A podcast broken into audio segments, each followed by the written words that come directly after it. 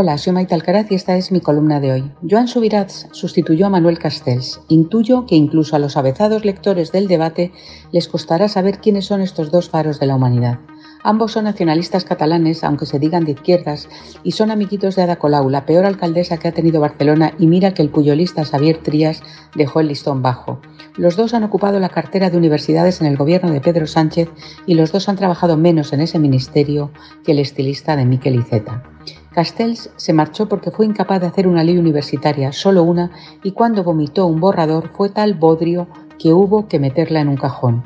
El parche que puso Sánchez, Subirats, ocupa todavía universidades y hace unos días apareció por primera vez en nuestras vidas, un año y un mes después de ser nombrado, para respaldar a los energúmenos podemitas que insultaron a Isabel Díaz Ayuso en la Facultad de Periodismo. El que fuera concejal de Cultura de Barcelona y hoy ministro se siente tan español que fue a votar en el referéndum ilegal del 1 de octubre de 2017 con el fin de desmembrar su nación, porque Joan es partidario de la autodeterminación, la misma que se le reconoció al Congo belga.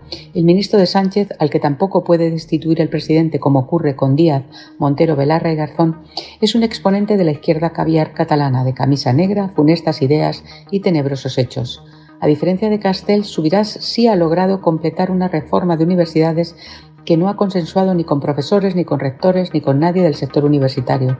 Este catedrático jubilado de Ciencias Políticas por la Autónoma de Barcelona quiere que los campus universitarios sean correas de transmisión de los partidos políticos. Bueno, en concreto de los de izquierda, porque dice que no deben ser neutrales. Así que adiós a la libertad de cátedra y a la autonomía universitaria que todavía algunas universidades respetaban para sustituirlas por centros de reeducación al estilo comunista. La Complutense ya lleva ese camino, que el escrache Ayuso evidenció y que se verá coronado con el nombramiento de Pablo Iglesias como rector en no mucho tiempo. Primero, intentará que lo sea en primavera su amiga y decana de políticas Esther del Campo, que vetó a Vox en un acto académico y luego se postulará él. Pero esto no queda aquí. El ministro también quiere prohibir que los colegios mayores adscritos a la pública puedan segregar por sexo, aprovechando lo que ocurrió en el Colegio Mayor Masculino Elías Aguja y convertir así la ley en una caza de brujas contra lo que él denomina machismo. Es de aurora boreal que un señor escogido entre el común de los mortales por razón de su lugar de nacimiento y por su RH catalán pida las sales porque se segregue en un centro educativo a cuenta de un episodio impresentable sí de unos universitarios que no eran categoría de nada. Ahora el tal Subirats ha puesto a la tuna en el punto de mira. Dice que tiene que ser mixta porque los tunos, si no, se convierten en un grupo de machirulos representantes del Estado patriarcal. Una demostración palpable de que su ignorancia y dogmatismo no tienen límites.